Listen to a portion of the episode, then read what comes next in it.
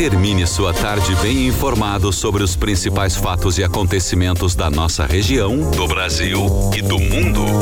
Agora, na 10, resumo do dia. Governo do Estado lança o programa Todo Jovem na Escola. CPI da Covid volta a discutir relatório antes de votação. Arrecadação de impostos bate recorde em setembro. Prévia da inflação sobe 1,2% em outubro. 6 horas 33 minutos. Muito boa noite para você. Começa agora na 10 FM o resumo do dia dessa terça-feira, 26 de outubro de 2021. Eu sou o Douglas Dutra.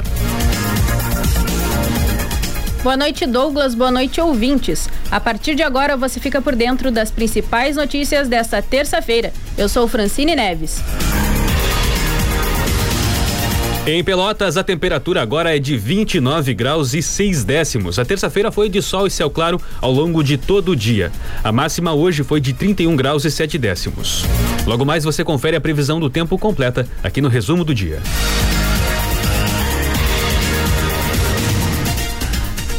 O governador Eduardo Leite detalhou na manhã de hoje o programa Todo Jovem na Escola, iniciativa que pretende pagar uma bolsa auxílio de 150 reais a estudantes da rede pública de ensino de 15 a 21 anos a partir do dia 16 de novembro.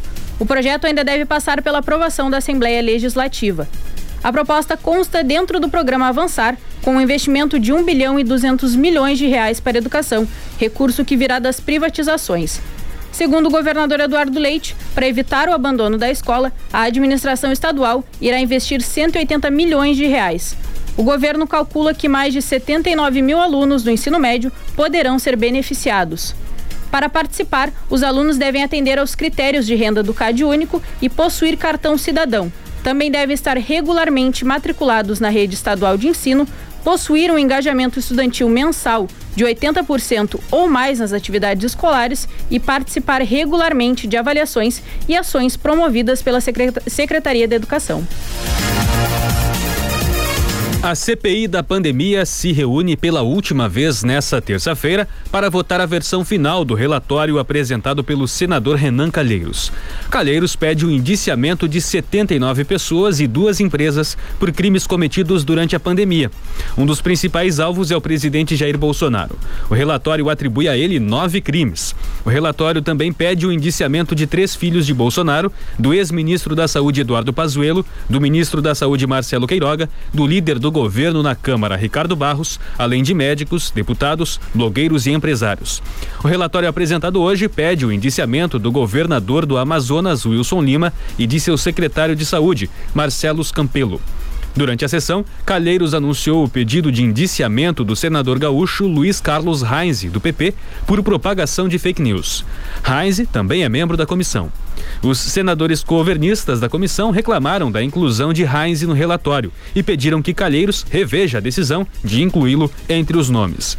No começo da sessão, a CPI pediu a quebra de sigilo das redes sociais do presidente Bolsonaro.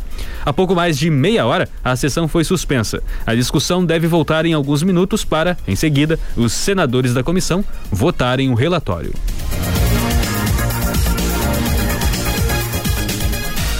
Investigado por incitação aos atos violentos e antidemocráticos, o caminhoneiro Marcos Antônio Pereira Gomes, conhecido como Zé Trovão, apresentou-se espontaneamente à Polícia Federal em Joinville hoje. Ele estava foragido desde o início de setembro. A Polícia Federal afirmou por nota que ele não foi interrogado e será encaminhado ao presídio. De acordo com a nota da defesa de Zé Trovão, o mesmo, abre aspas, está a dispor da justiça para provar a sua inocência, fecha aspas.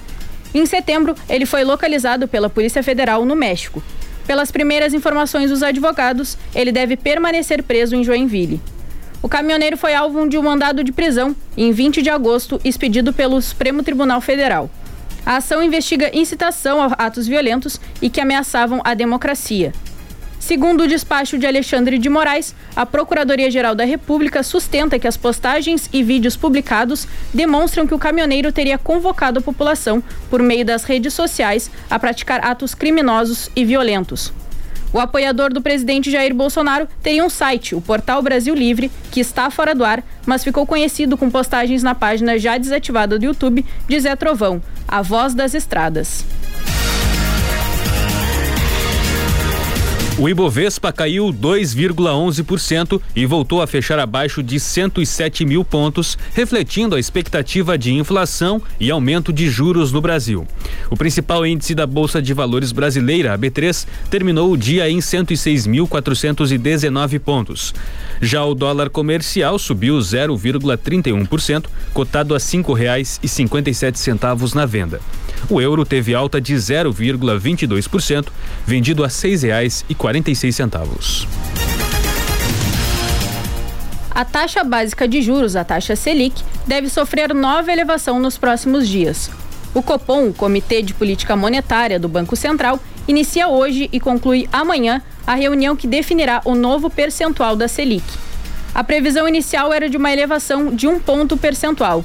Porém, com o anúncio de que o governo federal pode extrapolar o teto de gastos para pagar o Auxílio Brasil, no valor mínimo de 400 reais até o fim de 2022, fez especialistas do mercado financeiro elevarem a projeção.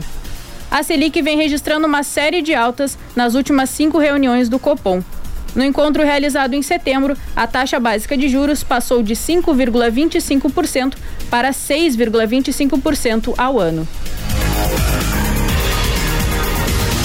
A arrecadação de impostos e contribuições federais somou 149 bilhões 102 milhões de reais em setembro, um novo recorde para o mês. O resultado representa um aumento real de 12,87% na comparação com setembro do ano passado. Em relação a agosto deste ano, houve um crescimento real de 0,63% no recolhimento de impostos. O valor arrecadado no mês passado foi maior para meses de setembro da série histórica que tem início em 1995. O resultado veio acima das expectativas do mercado financeiro. No acumulado do ano até setembro, a arrecadação federal somou 1 trilhão 348 bilhões de reais, também sendo o maior volume para o período da série histórica iniciada em 1995. O fim do auxílio emergencial deve deixar mais de 22 milhões de brasileiros sem ajuda nenhuma do governo federal a partir de 1 de novembro. Isso porque muitos beneficiários do auxílio emergencial não serão contemplados pelo Auxílio Brasil. Segundo o Ministério da Cidadania, neste mês de outubro, 34 milhões e 400 mil famílias foram atendidas pelo auxílio emergencial. Desse público, 25 milhões não fazem parte do público do Bolsa Família. São trabalhadores que se inscreveram por meios digitais ou que integram o cadastro único. Já o Bolsa Família chega a 14 milhões e 600 mil famílias, com Auxílio Brasil chegará a 17 milhões de beneficiados. Lançado em abril de 2020 para diminuir os impactos econômicos provocados pela pandemia, o auxílio emergencial repassou cerca de 359 bilhões de reais de 2020 a 2021. O Índice Nacional de Preços ao Consumidor Amplo 15, o IPCA 15, considerado a prévia da inflação, subiu 1,2% em outubro, acima da taxa de 1,14% registrada em setembro. Essa é a maior variação para o mês de outubro desde 1995 e a maior variação mensal desde fevereiro de 2016. Os dados foram divulgados hoje pelo IBGE. Em 12 meses, o índice acumula alta de 10,34%, bem acima do teto da meta do governo. No ano, o IPCA subiu 8,3%. Fixada pelo Conselho Monetário Nacional, o CMN, o centro da meta de inflação neste ano é de 3,75%.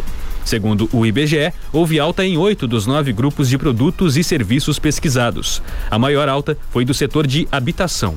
O destaque foi a suba da energia elétrica, que subiu 3,91%. A alta decorre, em grande medida, à vigência da bandeira tarifária escassez hídrica, que acrescenta R$ 14,20 na conta de luz a cada 100 kWh consumidos, o mais alto entre todas as bandeiras. Em 12 meses, a alta da energia é de 30,78%. A gasolina, componente com maior peso do IPCA 15, subiu 1,85% em outubro e acumula um avanço de 40,44% nos últimos 12 meses. O YouTube removeu a live em que o presidente Jair Bolsonaro propaga mentira sobre relação entre a vacina da Covid e a AIDS. O canal ficará suspenso por uma semana, o que impede a publicação de novos vídeos e transmissões ao vivo. A decisão da plataforma de vídeos ocorreu no início da noite de ontem, após o Facebook retirar do ar o mesmo conteúdo. Já o Twitter sinalizou o post de Bolsonaro contendo a mesma mentira, mas manteve o link no ar. O YouTube disse que a publicação de 21 de outubro foi removida por violar suas diretrizes de desinformação médica sobre a Covid-19, ao alegar que as vacinas não reduzem o risco de contrair a doença e que causam outras doenças infecciosas. De acordo com as diretrizes da plataforma de vídeos, o primeiro aviso, que é chamado de strike, impede um canal de realizar ações como enviar vídeos e fazer transmissões ao vivo durante uma semana. Se receber três avisos em um prazo de 90 dias, o canal será removido permanentemente do YouTube. 6 horas 43 minutos, 29 graus 6 décimos a temperatura em Pelotas. Você está ouvindo o resumo do dia na 10 FM. E no próximo bloco você vai saber. Brasil gera mais de 300 mil empregos de carteira assinada em setembro. Tribunal de Contas da União examina o projeto de lei orçamentária para 2022. Então continue ligado aqui na 10, que o resumo do dia volta logo após o intervalo. Peruso Supermercados, prazer em economizar. E a hora certa. 6 e 44 Ford Sete Alan. Conta com serviços de alinhamento e balanceamento, funilaria e pintura, box rápido Motorcraft, revisão, preço fixo e mecânica, além de peças e acessórios. Na Sete Alan você encontra serviços de qualidade profissionais altamente qualificados e treinados. Agende agora mesmo o seu horário pelo telefone 3026 1234. Sete Alan, a marca da terra. Avenida Bento Gonçalves, 5248. O Prezão da Claro agora tem o Claro Cursos, uma plataforma com acesso ilimitado a mais de 100 cursos, com certificado para você aprender a se profissionalizar em diversas áreas. E o melhor, sem descontar nada da sua internet. E você ainda tem 6 GB de internet com WhatsApp ilimitado e acesso ao conteúdo do Descomplica. Tudo isso por apenas R$19,99 por 30 dias. E com o primeiro 5G do Brasil. Prezão nesse celular. Claro, você merece o novo novo. Evoque é energia, Evoque é sabor, Evoque é o mais consumido do sul do Brasil. Evoque, com você em todos os momentos. Evoque Energy Drink.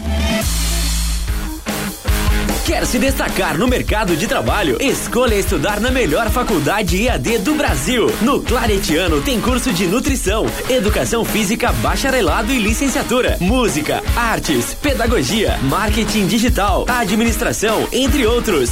O Claretiano também possui modalidades de pós-graduação em cinco meses e segunda graduação em seis meses. São muitas opções. Quer saber mais? Acesse claretiano.edu.br. Claretiano Polo Pelotas Pelotas, anexo ao Colégio Gonzaga. WhatsApp 53 991 17 84 92. Terça em dobro da Pizza Prime. Compre duas pizzas e pague só uma. Baixe o app da Pizza Prime e peça sua. Delivery ou pegue leve. Osório 1052, anexo ao posto do Guga. WhatsApp 11 9 3346 1838 ou ligue 4003 9006. Pizza Prime Pelotas. É nesse final de semana, Feirão Conrad Veículos. Super ofertas, brinde cortesia, comprou, ganhou. Parcela para até 90 dias. Super avaliação do seu usado. Siga arroba Conrad Veículos, Fone Whats 3199-8252. Feirão Conrad Veículos. Você que é o melhor ouvinte do mundo faz a diferença. Fique com a gente na 10, seja no site, aplicativo ou 91.9. O que importa é que você está aqui na melhor. 10 FM.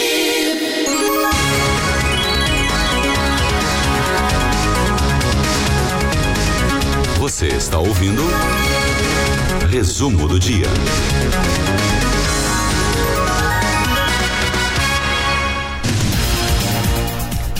6 horas 47 minutos. Estamos de volta com o resumo do dia dessa terça-feira, 26 de outubro de 2021.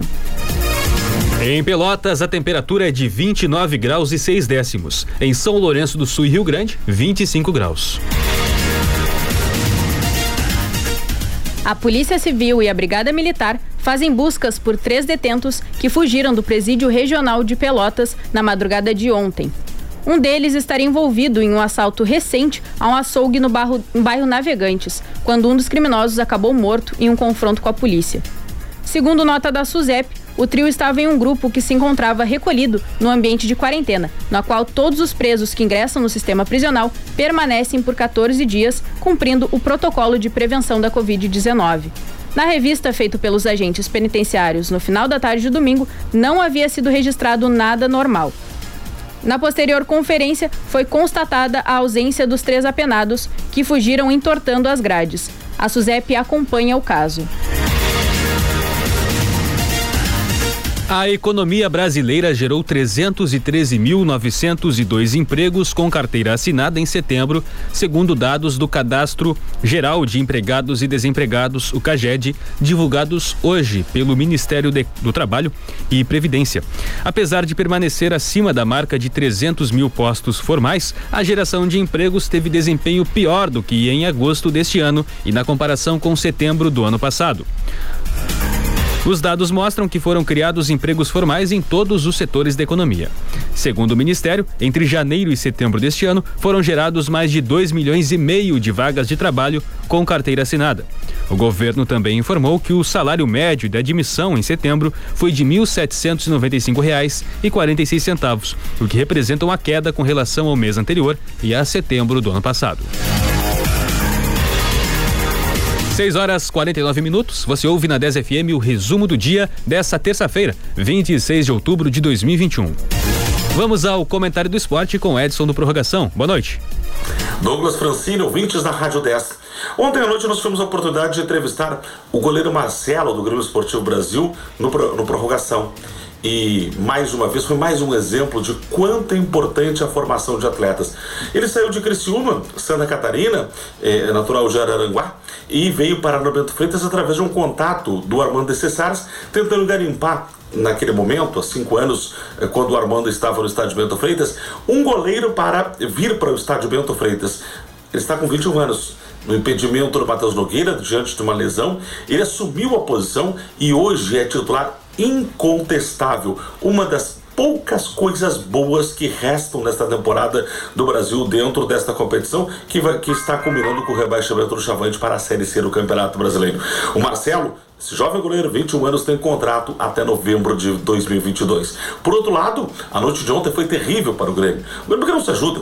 O Grêmio teve a oportunidade, em termos de campeonato brasileiro, de deixar a zona de rebaixamento do campeonato brasileiro. Mas, mais uma vez, foi derrotado, desta vez para o Atlético Goianiense, um time de, de estrutura eh, média, de uma campanha modesta e que também eh, tenta apenas, tem o objetivo apenas se manter dentro da Série A do Campeonato Brasileiro 2022. O Grêmio não conseguiu suplantar muitas críticas, olha, Recém chegou o Wagner Rossini e nós já dizíamos na prorrogação, não era um nome indicado para o Grêmio. E os equívocos começam a acontecer. Paulo Miranda foi extremamente criticado, autor do lance que gerou o, o pênalti e o segundo gol do Atlético Goianiense. A situação delicadíssima para o Grêmio. O, o, Grêmio que ainda torcia por um tropeço do esporte, que chegou a estar vencendo uh, o Palmeiras, mas o Palmeiras virou para cima do esporte e o esporte foi derrotado, mas o esporte vencia. O resultado do Palmeiras foi bom, os resultados têm ajudado, mas o Grêmio realmente, definitivamente, não tem colaborado em nada. Joga contra o Palmeiras, que na noite de hoje assumiu a vice-liderança da Série A do Campeonato Brasileiro, enquanto o Juventude, que chegou a estar em determinado momento com a vitória do esporte dentro da zona de rebaixamento, vai receber o Bahia. Está respirando um pouquinho o Juventude. Situação dos gaúchos é delicadíssima e do Grêmio mais ainda. Um abraço para vocês e a gente volta amanhã. Até lá! Obrigado, Edson. Mais comentário do esporte amanhã, a partir das 7 da manhã, no Redação 10. A confusão entre torcedores de Inter e Corinthians antes do jogo de domingo, nos arredores do Beira-Rio, rendeu a suspensão para uma torcida organizada de cada clube.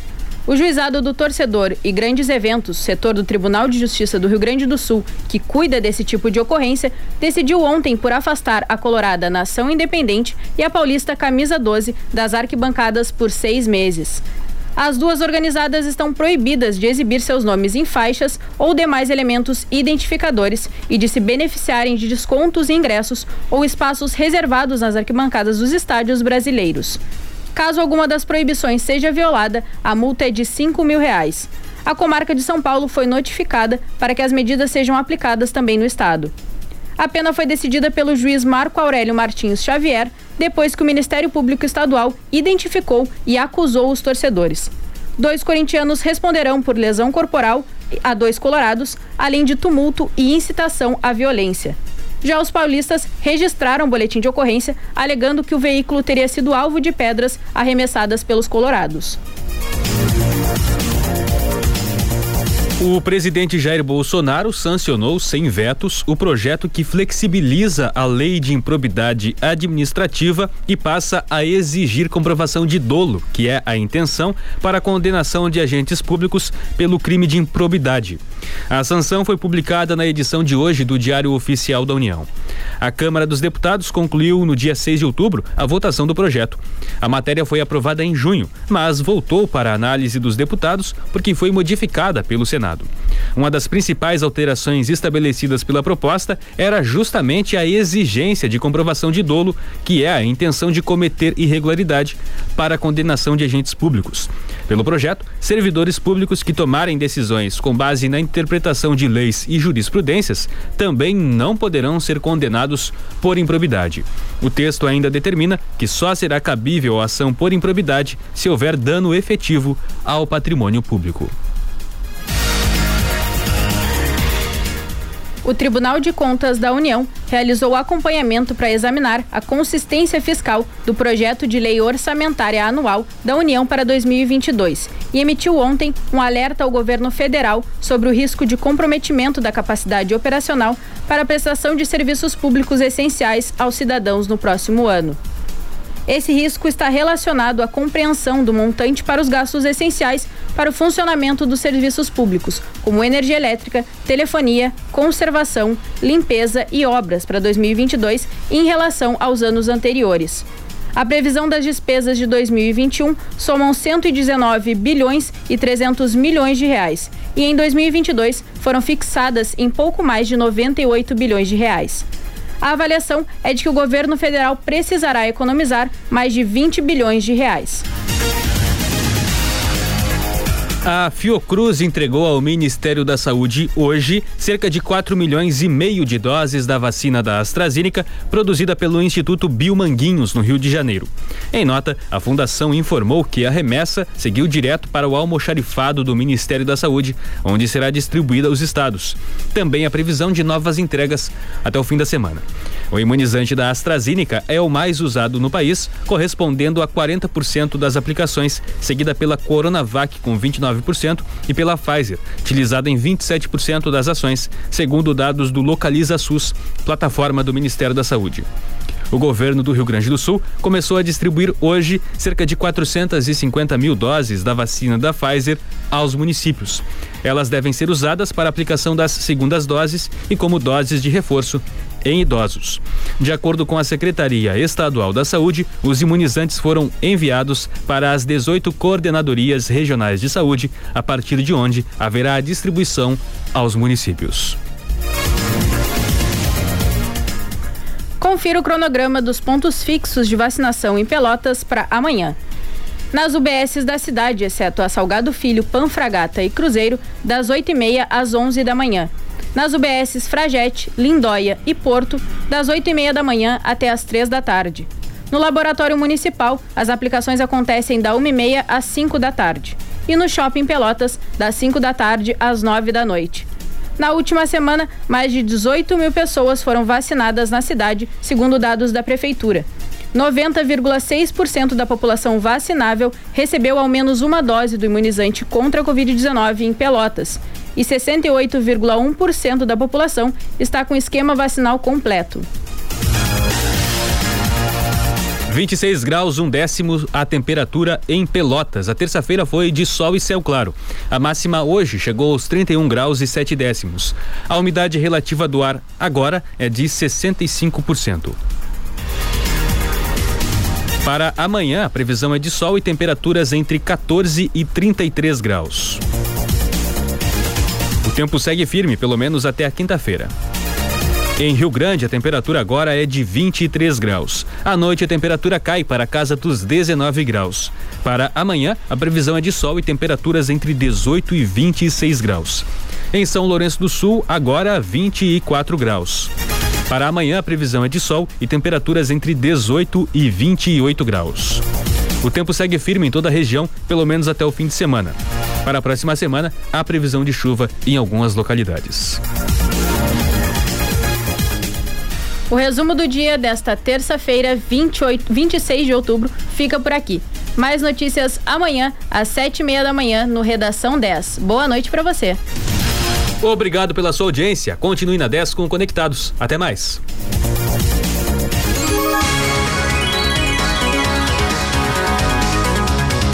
Você ouviu o resumo do dia.